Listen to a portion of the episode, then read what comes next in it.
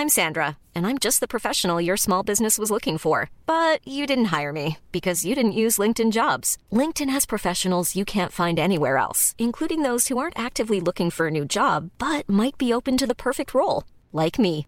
In a given month, over 70% of LinkedIn users don't visit other leading job sites. So if you're not looking on LinkedIn, you'll miss out on great candidates like Sandra. Start hiring professionals like a professional. Post your free job on linkedin.com/people today. Burrow's furniture is built for the way you live.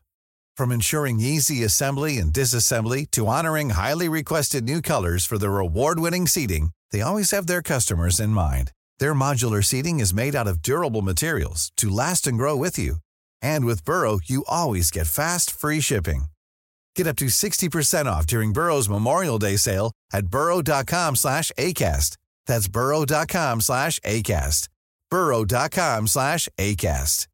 Everyone knows therapy is great for solving problems, but getting therapy has its own problems too, like finding the right therapist, fitting into their schedule, and of course, the cost. Well, BetterHelp can solve those problems.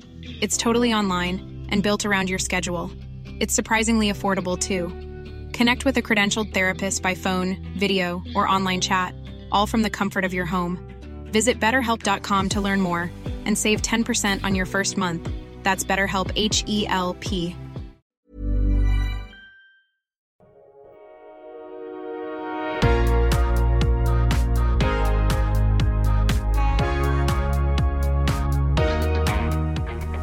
Sur Build Yourself, votre ressource pour tout ce qui est podcasting et marketing en ligne. Je suis votre hôte, Safia Gouari, et je fais de ma mission d'aider les entrepreneurs du web à vivre de leur activité. Si ces thématiques vous intéressent, je vous invite à vous abonner et à vous préparer à enfin changer les choses.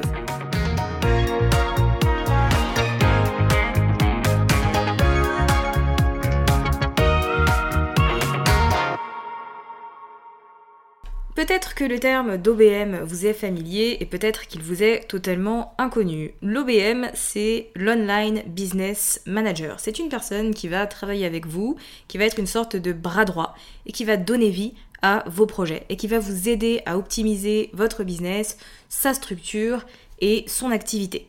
C'est un métier qui se développe de plus en plus en France, mais euh, qui reste un peu euh, assez peu exploité d'un point de vue entrepreneur qui souhaite déléguer et qui souhaite passer entre guillemets au niveau supérieur avec son entreprise. Je reçois aujourd'hui sur le podcast Marielle Cuirassier, que vous connaissez peut-être sous le pseudo Et si on avançait? Elle est consultante en gestion du temps, mais aussi OBM. Donc ensemble, dans cet épisode, nous allons discuter finalement de ce qu'est un ou une OBM et quelle est sa place dans une entreprise. C'est quoi la différence entre une OBM et une assistante virtuelle? Quels sont les tarifs pratiqués? Quelles sont les tâches finalement à réaliser par une OBM, euh, quelles sont les qualités à avoir pour faire ce genre de travail. Essentiellement, toutes les informations dont vous avez besoin, non seulement pour découvrir ce métier et surtout avoir une idée concrète de si c'est fait pour vous et vos besoins actuels ou pas, et de votre côté, si vous êtes dans l'idée de lancer une activité de prestation de service mais que vous ne savez pas comment euh, ni quoi faire, peut-être que ce métier est aligné avec votre personnalité et vos compétences. Donc sans plus attendre, eh bien je vous laisse avec notre échange. Salut Marielle, comment vas-tu? Ça va super Safia, je suis ravie d'être avec toi aujourd'hui. Ben, moi aussi, euh, pour parler d'un sujet inédit, donc euh, c'est toujours une excellente chose. Euh, on va parler de hum, Online Business Manager. Alors c'est un nom qui peut être un peu barbare, euh, tu vois, quand on le dit comme ça. Est-ce que tu veux bien nous expliquer en quelques lignes pour l'instant juste ce qu'est ce, métier? Déjà, on va commencer par la traduction en français, comme ça tout le monde, on a les bases. Euh, gestionnaire d'entreprise en ligne, grosso modo. Donc ça, c'est moins sexy. C'est moins sexy, c'est pour ça que moi j'utilise la version anglophone. Tu vois, c'est toujours ça le dilemme. En français, ça fait gestionnaire d'entreprise en ligne, ça fait un peu euh, bizarre, alors que online business manager, tu vois, c'est ça passe mieux. Mais en gros, euh, du coup, si vous connaissez un peu le métier de directeur des opérations euh, dans le salariat ou alors euh, chef de projet, ça peut avoir, on peut avoir différents noms, COO aussi, des fois, dans certaines startups. Ben, en fait, l'online business manager, c'est exactement la même chose. Mais suivant l'entrepreneur qui recrute son business manager, bien sûr, il n'aura pas les mêmes missions, mais grosso modo, c'est cette fonction-là. Ok. Alors, tu es donc, euh, alors je vais dire OBM tout au long de l'épisode hein, pour les gens parce que c'est plus simple, donc Online Business Manager. Donc tu es OBM, tu es aussi euh, consultante en, gestion du temps et est-ce que je peux dire productivité aussi? Oui, même si j'aime pas trop, je suis pas fan du, du, terme, tu vois, de plus en plus, mais c'est quand même ça, je parle beaucoup d'efficacité surtout. Alors, ma première question, c'est finalement qu'est-ce qui t'a, toi, amené à lancer une activité dans la thématique de la gestion du temps et de l'organisation. Est-ce que tu es une personne naturellement organisée? Oui, je vais pas mentir, c'est vrai que je suis naturellement organisée, tu vois. Je crois que, je pense que l'organisation peut s'apprendre, mais il y a des profils comme ça, en fait, en fonction des types de personnalités, où, en fait, l'organisation, ça rassure. Et moi, depuis mon adolescence, l'organisation me rassure, tu vois. Avoir des plannings, savoir ce qu'on va faire, euh, c'est plus une source de bonheur pour moi que, qu'une contrainte, tu vois. C'est original. Donc, en partant de cette hypothèse-là, tu vois, c'était, c'est quelque chose d'assez euh, instinctif pour moi de m'organiser parce que sans, je me sens vite débordée, vite perdue et euh, aussi complètement inefficace, tu vois. Ouais. Euh, et du coup, tu, tu... En fait, je t'avais demandé, mais tu as eu un job avant d'être... Un job salarié, pardon, avant d'être entrepreneur? Mais oui, pendant sept ans, en fait, j'étais responsable qualité, moi. Bon, d'abord, j'ai été un tout petit peu laborantine, donc euh, technicienne de laboratoire, j'ai vite compris que c'était pas pour moi, c'était une petite erreur d'orientation, de parcours, tu vois, parce que j'aimais bien la technique, etc. Et après, j'ai rebondi, euh, j'ai pu faire des études dans management des organisations, justement. Euh, tu vois, on commence à toucher à tout ce qui concerne les missions d'un OBM. Donc, en fait, ça me poursuivait depuis longtemps et pendant sept ans, j'ai été responsable qualité. sept ans, mais en étant aussi à temps plein dessus, tu vois. Et ça fait combien de temps que tu es entrepreneur du coup? Euh, À temps plein depuis octobre 2020. Mais euh, sinon, j'ai eu un side business pendant un an et quelques. Donc, en fait, j'ai commencé l'entrepreneuriat vraiment à proposer des prestations de services, etc., des formations en 2019, novembre 2019. Ok. Euh, alors, je ne sais pas si ça s'est passé dans cet ordre-là, mais il me semble que tu as effectivement fait de la prestation de service. Ensuite, tu t'es lancé dans le coaching ou la formation, puis tu t'es rendu compte que ça te comblait pas à 100% et que tu avais envie de garder euh, cet aspect euh, prestat de service. Et c'est quelque chose que je trouve intéressant parce que, en fait, sur Internet, on voit tellement de, conseils pour lancer ses propres offres et ses formations, euh, générer des revenus passifs, etc., qu'on peut avoir l'impression que faire de la prestation de service, c'est juste pour démarrer. Tu vois ce que je veux dire? Et au final, toi, tu es l'exemple que non, en fait, tu fais ce que tu veux. Et si t'as envie de faire les deux, bah, tu peux aussi. C'est ça. En fait, dans mon cas, effectivement, tu n'as pas tort. En fait, j'ai énormément testé. Et je pense que c'est ça aussi l'entrepreneuriat, c'est qu'au début, tu fais des choix, tu testes un peu jusqu'à trouver un peu ce qui te, ce qui te convient. Et là, je pense qu'aujourd'hui, j'ai trouvé le business model qui me convient avec un peu de prestation de service où c'est euh, clairement du plaisir puisque j'ai la, la chance de choisir mes clients, de choisir les projets, tu mmh vois, puisque je, j'ai défini un budget temps précis justement pour pas me laisser dépasser euh, par les événements. Et à côté, du coup, l'infoprenariat avec la vente de formation en ligne, tu vois, et quelques workshops par-ci et par-là. Mais c'est vrai que j'ai commencé par le coaching individuel en gestion du temps j'ai vite compris que ça me saoulait un peu de me répéter, puisque le coaching, c'est pas la même chose qu'une prestation de service, tu vois. Euh, le coaching, c'est vraiment, je, me suis rendu compte que les problématiques étaient très récurrentes, que je radotais énormément, et j'ai vite eu envie de tout mettre dans une formation en ligne parce que, en fait, je m'épanouissais plus dans ce type de ce format-là, tu vois. Mais j'ai commencé mmh. par ça et ça m'a énormément apporté puisque j'ai pu, du coup, connaître vraiment les problématiques de mes clients, etc. Tu vois. Donc, c'était très bien pour commencer. Mmh. Ensuite, j'ai démarré la formation en ligne, donc j'ai sorti, euh, sorti plusieurs petites formations. En réalité, j'en ai sorti deux. Une sur euh, un outil que j'utilisais à l'époque, Trello, et euh, une autre formation qui a évolué, évolué, évolué, évolué, qui est même passée à un moment donné un membership, qui est redevenue une formation en ligne, tu vois. Je crois qu'on passe tous par là, on en a besoin de ce test et de se dire, j'aime pas. Ouais, c'est ça. ça me convient pas, mais au moins j'ai essayé. Ouais, c'est ça, en fait, c'est ça. Donc j'ai testé. Euh, et cette formation, elle est encore là et c'est celle, euh, c'est ma formation principale. Et là, à l'avenir, j'aimerais vraiment continuer à développer euh, toujours l'aspect formation. Donc, garder, et si on avançait, l'aspect gestion du temps, mais du coup, 100% formation en ligne et parfois mhm. des ateliers. Et mes prestations de service dans lesquelles je m'épanouis. Parce qu'en fait, ce que je me suis rendu compte, c'est que mon métier me manquait. Je fais pas partie des personnes qui ont arrêté le salariat parce que oh, oh, là là, je déteste mon métier. Moi, j'aimais bien mon métier, j'étais responsable qualité, ça me passionne la gestion de projet. Et donc, j'avais à chaque fois que j'avais des difficultés dans mon business, j'étais à deux doigts de retourner sur Pôle emploi, tu vois, enfin, d'aller chercher un truc parce que du coup, je me disais, mais en vrai, ça me plaisait bien. Mais quand même, tu vois, l'entrepreneuriat, tu as, la flexibilité, tu as la liberté de gérer ton temps comme tu veux. Et ça, mmh. je, sais qu'il y a très peu d'emplois salariés qui pourraient me, me donner ce bénéfice-là. Donc, juste pour ça, et que j'y ai goûté et que je, kiffe, je ne veux, plus me permettre de, retourner en arrière. Bon, c'est pas un échec, tu vois, si jamais ça doit arriver, ça arrivera. Mais en tout mm. cas, euh, avec toutes les possibilités, justement, dans le milieu de l'entrepreneuriat, je savais que c'était possible de faire euh, différemment, tu vois. Et, euh, et j'ai découvert ce métier-là qui représentait finalement la suite de ma carrière dans le salariat, mais dans le business en ligne. Ça a été un gros déclic, en fait. Je me suis dit mais c'est dingue. Ce que je veux faire dans, ce que je voulais faire dans le salariat existe dans le business en ligne et je peux le faire avec, euh, ben, en format prestation de service, avec la flexibilité que je veux, avec les clientes que je veux, avec les tarifs que je veux, mais, que demande le peuple en fait, tu vois? Donc j'étais trop heureuse. J'avoue que c'est euh, finalement, c'est arrivé au bon moment, tu vois, c'est exactement ce que tu voulais. Donc c'est bien que tu persévéré et que tu attendu un peu avant de te dire je vais retourner au salariat, mais c'est une excellente chose. Est-ce que tu peux me donner des exemples de tâches que réalise une OBM alors une OBM, comme je l'ai dit, ça va beaucoup dépendre de, des besoins de l'entrepreneur qui la recrute, mais euh, il y a plusieurs, euh, enfin qui l'a ou le, hein. c'est pas quelque chose d'exclusivement féminin, hein.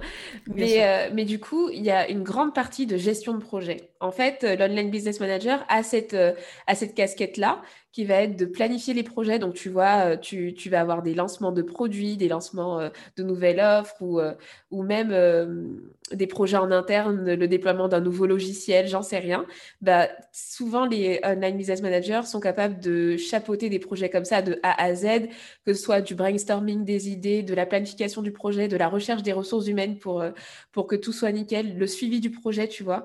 Euh, mhm. Souvent, on est garant en fait que les trains soient à l'heure, donc que les deadlines soient respectés, de coordonner tout ça. Donc, euh, tu vois, il y a cette grande partie de gestion de projet. Après, tu as de la structuration, donc tout ce qui concerne euh, la structuration du business, tu vois, la création de, process, le fait d'avoir des process très clairs, de, faire un peu d'automatisation, euh, voilà, de gérer en fait l'intérieur du business, tu vois, ce qui mhm. généralement ne passionne pas certaines personnes, tu vois. Ben, généralement, quand tu as un profil un peu comme, comme le mien, tu vois, tu aimes, trop prendre soin de l'intérieur du business, tu vois, tu es plus axé intérieur que développement. Donc, du coup, tout ce qui concerne ça. Et euh, après, tu vas avoir aussi le management. Parce que euh, quand tu es online business manager, tu peux soulager aussi l'entrepreneur de. Parce que tout le monde n'est pas manager. On se débrouille beaucoup quand on débute, tu vois. On fait des recrutements mhm. de freelance et on manage, on, se débrouille. Mais il y a beaucoup d'entrepreneurs, bah, celle avec qui je travaille, elle déteste le micromanagement, tu vois, le fait de revoir euh, les, ce, que, ce que tel freelance a fait ou mhm. alors savoir où ça en est, tout ça. Elle déteste cette partie-là. Et du coup, en tant qu'online business manager, quand tu gères un projet et même sans gérer un projet, bah, tu peux aussi être amené à manager une équipe, à coordonner les choses, euh, etc. Donc je dirais les trois piliers, c'est ça, mais après, euh, tu, peux avoir aussi une grande partie stratégique, tu vois, si tu es mhm. recruté un peu comme un bras droit, donc euh, vraiment en mode numéro 2, où la personne veut vraiment collaborer avec toi, bah, du coup, tu interviens sur des aspects stratégiques aussi, tu vas... Et, puis dans le business en ligne, enfin quand tu es online business manager, donc on parle bien de business en ligne, tu dois avoir une bonne connaissance du milieu de l'entrepreneuriat en ligne. Donc forcément, tu vois, tu interviens à des niveaux, euh, des stratégies de lancement, tu vois, tu tu t'arrêtes pas juste à la planification, tu as aussi euh, une casquette de coach consultant, tu vois, euh, qui, se, qui se mêle un peu là-dedans. Et au final, c'est ce qui différencie ce métier-là d'une assistante virtuelle qui a plus vocation à être dans l'exécution de tâches, alors qu'un un ou une OBM va être là pour amener le, la réflexion, on va dire, sur le business et surtout sur son évolution. Exactement. Par exemple, euh, dans les, dans les points de différence, parce que beaucoup de personnes ne savent pas faire la différence entre l'assistante virtuelle et euh, l'OBM, bah, typiquement, une assistante virtuelle, par exemple, elle a la responsabilité de l'exécution de ses propres tâches versus un OBM va avoir la responsabilité de l'exécution de tout le projet. Tu vois, euh, euh, donc le niveau de responsabilité n'est pas le même, le niveau de réflexion n'est pas le même non plus. Comme tu disais, euh, tu as différents profils aussi d'assistante, mais la plupart du temps, c'est beaucoup d'opérationnel, alors que tu verras que euh, le, business manager, lui, il va faire très peu d'opérationnel. Finalement, ça va être beaucoup de stratégie, de planification, de suivi, des choses euh, finalement qui ne qui sont pas forcément tangibles, mais qui assurent que les choses roulent. Tu vois. Mmh Donc, ce sont les grandes différences. Et puis, euh, tu vois, tu vas avoir souvent l'assistant, l'assistante va faire partie de l'équipe et il va pas avoir à manager. Et euh, très souvent, l'OBM manage, euh, peut, manager des freelances et, suivre, euh, voilà, faire du recrutement aussi. Alors, la question qui me vient tout de suite, je pense notamment aux, personnes qui vont nous écouter, comme je sais qu'il y a différents profils parmi les auditeurs et auditrices de, de mon podcast. Est-ce qu'il y a un moment plus propice à avoir une assistante virtuelle et ou à avoir une OBM à partir de quand finalement tu peux commencer à travailler avec une ou un OBM Parce que je pense personnellement que forcément au démarrage, euh, c'est pas forcément ce dont tu as besoin, euh, mais qu'il arrive à un moment dans chaque euh, business où c'est indispensable d'avoir une personne qui va s'occuper de, de tout cet aspect-là. Alors, les histoires sont différentes. Tu vois, moi, ça m'est déjà arrivé que des personnes débutantes, mais qui ont déjà d'autres business à côté, tu vois, qui vont démarrer une nouvelle activité, qui savent déjà ce qu'ils veulent et qui ont le budget aussi, parce que c'est un, un, budget plus élevé que, qu'une assistante virtuelle, ben, veulent, veuillent recruter. Mais sinon, le point commun des personnes qui ont besoin d'un, d'un OBM, c'est souvent qu'ils sont dans la phase où ils sont en train de scaler. C'est-à-dire qu'ils ont déjà un business qui leur apporte un revenu récurrent, mmh. stable, et ils sont dans la phase où ils veulent euh, faire une expansion, c'est-à-dire commencer à recruter en masse peut-être, euh, diversifier leurs offres, peut-être faire un pivot aussi, euh, mmh commencer à faire des prestations, genre par exemple tu passes, tu construis ton agence, tu étais en freelance et justement tu construis, tu passes en mode agence. ou alors tu étais infopreneur et tu avais un seul programme en ligne, mais là, tu veux l'ouvrir à beaucoup plus de personnes, tu vois. Donc, en fait, souvent, un entrepreneur qui est en pleine croissance va euh, avoir besoin euh, d'un OBM, d'un ou d'une OBM, pour euh, justement l'accompagner dans, cette phase clé, parce que c'est une charge mentale incroyable, mais aussi ça permet à la personne de se concentrer aussi sur sa vision, sur les aspects stratégiques et un peu délaisser, enfin déléguer justement toute cette partie qui, qui ne le passionne peut-être pas. Bon, il y a des entrepreneurs visionnaires qui, qui aiment quand même ça, mais, mais très souvent, euh, tout ce qui est euh, planification, etc. On va pas dire que c'est là où la valeur ajoutée d'un entrepreneur qui est en train de scaler. Euh, c'est pas forcément là où, ça va être pour lui. Donc, du coup, euh, l'OBM débarque à ce moment-là, apporte des idées fraîches, permet de canaliser aussi parce que du coup, il y a plein d'idées. Généralement, ça peut partir dans tous les sens, tu vois. Donc, on est là aussi pour conseiller, trouver les bonnes idées, les sélectionner, permettre d'aller au bout des choses. Parce que c'est ça aussi, très souvent, on lance plein de trucs et puis on va pas au bout des choses. Euh, voilà. Je dirais euh, des personnes qui sont en train de, de scaler, d'étendre leur entreprise. C'est marrant que tu dis ça parce que c'est exactement mon profil. C'est-à-dire, je suis le genre de personne. Alors, déjà, moi, j'ai cette particularité euh, qui est un, défaut, je trouve. C'est que j'arrive pas à me projeter en fait. Si tu me demandes ce que je fais l'année prochaine à ce moment-là, je n'en ai aucune idée. je suis le genre de personne qui a 6 idées de l'année dans la journée et je suis en mode Ah, putain, ça c'est une trop bonne idée. Et en fait, il y a toujours plein de trucs que je vais faire en même temps. Et le fait d'avoir euh, quelqu'un qui soit là pour me dire, ok, stop. Est-ce que c'est réalisable sur le papier? Certes, c'est une bonne idée, mais est-ce que c'est réalisable? Est-ce que ça entre dans euh, les objectifs que tu as placés pour l'année?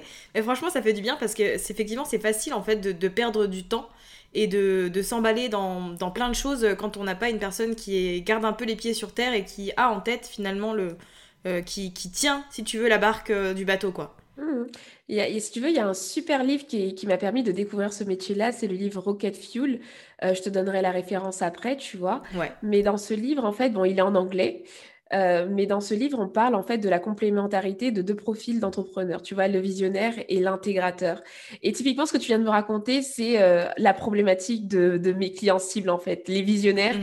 qui ont plein d'idées, qui, et qui sont en fait qui, qui ont un potentiel incroyable, mais qui peuvent vite se sentir dépassés ou alors spammés, ou même euh, peuvent carrément rentrer dans un cercle vicieux de stérilité, ne plus rien faire, parce qu'il y a trop d'idées, parce qu'il y a trop de deadlines, parce qu'ils sont plus en maîtrise en fait de tout, de tout, de tout leur potentiel, tu vois.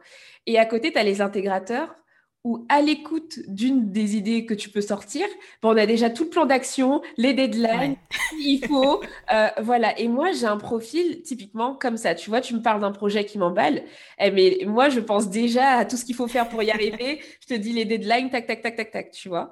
Et euh, ce que j'aime beaucoup dans ce livre, et c'est ça que je trouve beau dans, mon métier, c'est cette complémentarité en fait. Ça ne veut pas dire que j'ai pas un côté visionnaire, mais j'aime le fait que en fait, on, que, l'entrepreneur arrête de vouloir à chaque fois développer ses points faibles, parce que tu vois, des fois on va tenter de faire des tableaux Notion, des suivre des KPI, de, dingue et tout, et en fait, euh, on n'est pas forcément en maîtrise, donc on, c'est bien quand on débute, mais je pense qu'on a tout à gagner quand on commence à avoir euh, un certain budget, à déléguer certaines choses où on n'est pas dans sa zone de génie, tu vois, pour pouvoir mmh. être dans son plein potentiel. Et, voilà, chacune, euh, moi, celle avec qui je travaille, on est chacune dans notre zone de génie et, c'est magique en fait, tu vois. Euh, elle débarque juste avec son idée. Moi, je fais Ah, mais oui, carrément, tac, tac, tac, le plan d'action, il est, il, est, il est pondu, on suit le truc, ça se concrétise, on va jusqu'au bout des choses.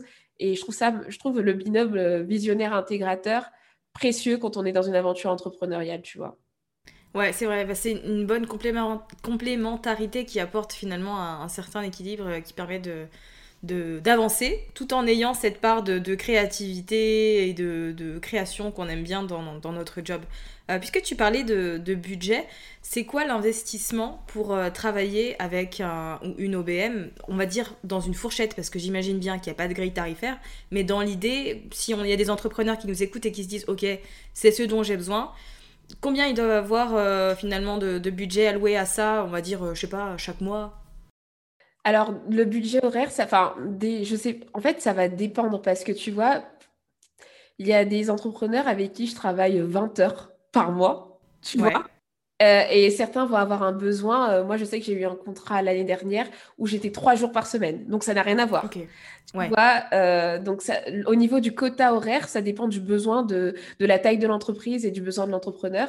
Mais sinon, je dirais, je vais parler de tarif horaire ou de forfait journalier. Comme ça, ça parlerait à, ça parlera à tout le mhm. monde. Généralement, moi, les, les, tarifs que je vois dans le milieu, c'est par exemple en tarif horaire, c'est pas moins de 50 euros. 50 euros, c'est une OBM débutante qui va même avoir cette casquette de bras droit, tu vois, ce sera même pas vraiment de l'online business management, mais qui va commencer à tendre vers ça.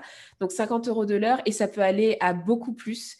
Dans le milieu anglophone, euh, je te dis même pas ce que je peux voir, tu vois, mais 50 euh, euros de l'heure à compter. Et après, euh, tu as aussi l'option forfait jour où, tu vois, il y en a qui vont commencer à 450 euros, 400 euros et, plus, en fait, en fonction de tes compétences, de ton expérience, tu vois, de ton expertise, euh, et, voilà pour vous donner en termes de budget. Donc, tu vois, c'est pas exactement le même budget qu'une assistante. Donc, c'est pour ça que je pense que quand on recrute euh, un OBM, il faut quand même bien réfléchir parce que c'est un investissement quand même. Moi, je trouve que c'est pas rien. C'est un investissement. Et donc, autant savoir où on va, être sûr en fait de, vouloir travailler en équipe, tu vois. Et, euh, mmh et s'assurer que, enfin, réaliser que c'est un investissement. Parce qu'en fait, tu vois, le, truc qui est un peu vicieux, c'est que l'assistante, elle va faire de, de, l'opérationnel. Donc, tu vois, ça va être très concret. Ta tâche, elle sera faite. Alors qu'une online business manager, bon, elle va faire le planning, etc. Mais il y a une grande partie euh, de ces missions qui seront un peu implicites. Tu vois, c'est du suivi, du micromanagement, des, des choses comme ça. Et des fois, tu n'as pas l'impression vraiment de, de voir la valeur euh, des mmh choses, tu vois. Et, donc, ça se réfléchit quand même. Et, euh, je pense que c'est important de, peser les choses. Mais quand tu es dans une démarche de développement, euh, je sais que dans beaucoup de masterminds, quand les entrepreneurs commencent à justement euh, vouloir scaler et rejoindre des masterminds, on leur parle d'un profil intégrateur parce que ça commence à devenir indispensable euh, pour, euh, pour créer quelque chose de grand. Tu vois, dans le livre que je t'ai mentionné, en fait, il, te cite énormément de, personnes très connues, Steve Jobs, euh, Walt Disney. En fait, ils ont mmh tous eu un intégrateur à côté. Ce sont les visionnaires, tu vois, qui sont exposés. Mais derrière eux, il y a toujours un intégrateur qui est là en train de manager leurs idées, s'assurer que les trucs sont aillent au bout des choses, tu vois. Et, et voilà. Ok, et du coup, c'est plus intéressant. Est-ce que ça, ça, a de la valeur de, de, travailler avec un ou une OBM euh, sur un court laps de temps Ou est-ce que c'est mieux de, de, poser une vraie relation euh, avec ce genre de personnes, tu vois? Alors, l'un ou La différence, si tu veux, d'une assistante virtuelle, comme c'est de l'exécutif, parfois tu vas en avoir besoin, entre guillemets, un mois, et après, le mois d'après, peut-être pas, tu vois. Mmh. En fait, ça dépend. Par exemple, moi, j'ai proposé euh, des prestations de services en mode lancement. Par exemple, tu vas lancer un produit. Ça, c'est très bien pour les entrepreneurs qui sont pas en train de scaler, mais qui ont besoin d'un profil intégrateur pour euh, justement une période ponctuelle. Donc, je dirais que les deux se valent en fait, mais que l'approche n'est pas la même. Quand tu recrutes un, ou une, OBM pour du long terme, tu vois, euh, généralement, c'est vraiment directrice. En fait, dès qu'il y a du management, c'est une vision long terme quand même, parce que tu vois, la personne, elle est vraiment intégrée à ton équipe et il y a un suivi, etc. Mais c'est pas gênant de recruter un ou une OBM pour un projet ponctuel. Tu sais que tu vas lancer un nouveau produit, tu as envie d'être soulagé sur la partie stratégique, avoir un binôme juste pour le lancement. Bah, du coup, hop, un contrat de 2-3 mois en fonction de la période du projet, c'est complètement possible tu as aussi des. Parce que ce que je me suis amusée à faire, et il y a beaucoup d'OBM qui font ça dans le milieu anglophone, c'est que euh, moi, je ne peux pas être euh, l'OBM à temps plein de, plusieurs personnes. Donc, en fait, j'ai que deux clientes avec qui je bosse avec euh, une vision à long terme, tu vois. Et après, j'ai un quota d'heures pour faire des prestations, soit en mode projet, comme je t'ai expliqué. Donc mhm. là aussi, je suis sélective, je choisis les projets qui, qui m'emballent parce qu'il y a une forte demande dans, dans la francophonie aujourd'hui. Les gens. Exactement. Y a, sais quoi, c'est pour ça que je suis contente qu'on fasse cet épisode parce que quand moi j'ai cherché, franchement j'ai galéré. Alors j'ai cherché un peu sur Google mais c'était pas ouf. Mm. J'ai tapé OBM sur Instagram parce qu'Instagram en vérité c'est c'est bien pour tout et c'est vrai qu'il y en a pas beaucoup. Il y en, a, quelques-unes mais euh, il y a de la place à, à prendre à ce niveau-là dans ce métier-là en tout cas pour les personnes qui se reconnaissent dans ce type de profil. Il y a de la place à prendre. Euh, c'est vraiment quelque chose euh, qui se développe dans la francophonie mais quand tu vas dans, dans le milieu anglophone voilà, chaque entrepreneur a sa OBM, euh, les filles, elles sont au taquet, etc. Mais dans la francophonie, ça commence doucement. Il y a pas mal d'assistantes qui ont fait bras droit, qui commencent à tendre vers ça, tu vois. Mais euh, c'est pas pour casser du sucre, hein. mais vraiment, je pense qu'il y a un travail des compétences aussi à faire. Moi, j'ai la chance, en fait, comme je te dis, d'être dans la lignée de mes études. Tu vois, j'ai fait un master en management des organisations. Donc, euh, ou gestion de projet, management des ressources humaines, c'était clair pour moi. Donc, je suis pas à côté euh, j'ai eu un bagage de formation qui fait que je suis en maîtrise de mon poste, tu vois. Et mmh. aujourd'hui, la difficulté, c'est pour celles qui veulent devenir OBM, tu vois, c'est d'avoir des formations solides. Il y en a une qui existe, euh, je sais, dans la, dans la francophonie, mais on est encore dans les débuts. Donc, ce qui fait qu'il y a énormément de demandes. Moi, je sais que je, je dis non à plein de, de, choses. Et c'est pour ça que j'ai créé des petites offres one-shot pour des lancements ou alors euh, même des offres de consulting de 90 minutes où on se pose, on, on, on, travaille sur un, un plan d'action pour euh, donner de la matière à des personnes qui seraient vraiment bloquées et, pour un peu servir euh, tout le monde, même si c'est pas possible. Mais effectivement, comme tu le dis, s'il y a des personnes qui écoutent, qui se retrouvent un peu dans, dans le profil, euh, qui aiment l'organisation, l'intégration, la gestion business, en fait, s'intéresser à, à, à, ce métier-là, franchement, pourquoi pas Parce qu'il y a un vrai, vrai, vrai marché là qui se développe en francophonie. Carrément. Euh, en tout cas, je suis contente qu'on ait pu aborder le sujet et en tout cas plus d'informations pour que ce soit plus une notion floue et que d'ici quelques temps, le mot OBM soit vraiment intégré, tu vois, chez tout le monde. Euh, où est-ce qu'on peut te retrouver sur Internet? Sur Internet, on me retrouve partout et si on avançait, pareil le podcast et si on avançait, partout et si on avançait en fait. C'est bien parce que c'est pas compliqué. Non, c'est pas, c'est pas compliqué. En plus, c'est trop bien parce que tu sais, quand tu démarres, tu, tu, tu peux te mettre un nom et t'arrives plus à t'en sortir, tu vois. Euh, mais en fait, et si on avançait, ça passe pour tous mes projets, j'ai l'impression. Parce que quand, quand, on fait de, de l'OBM, on avance. Quand on fait de la gestion du temps, on avance. Donc, et si on avançait, et voilà, partout et si on avançait.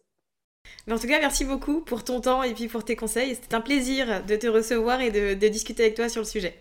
Merci à toi, Safia, pour l'invitation. En plus, euh, je trouve ça important qu'on parle euh, de ce métier qui, moi, me passionne. Donc, je suis trop contente d'avoir eu l'opportunité, du coup, de parler de, de ça avec toi aujourd'hui.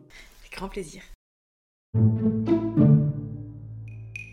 Et voilà, nous sommes maintenant arrivés à la fin de cet épisode. Si vous l'avez apprécié, n'hésitez surtout pas à nous le faire savoir à Marielle et à moi-même en nous écrivant un petit message sur Instagram et également à le partager autour de vous. Si vous souhaitez suivre le travail de Marielle et découvrir un peu ce qu'elle fait, vous retrouverez toutes les informations la concernant dans les notes de cet épisode.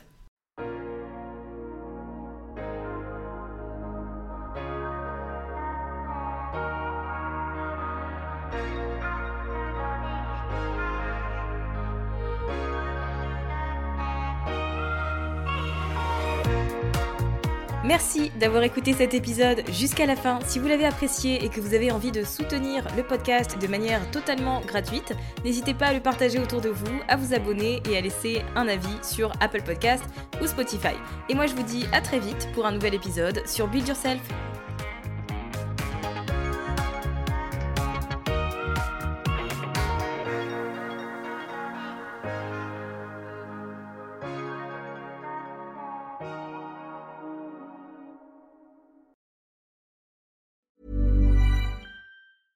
Planning for your next trip? Elevate your travel style with Quince. Quince has all the jet setting essentials you'll want for your next getaway, like European linen, premium luggage options, buttery soft Italian leather bags, and so much more. And is all priced at 50 to 80% less than similar brands. Plus, Quince only works with factories that use safe and ethical manufacturing practices. Pack your bags with high-quality essentials you'll be wearing for vacations to come with Quince. Go to quince.com/pack for free shipping and 365-day returns.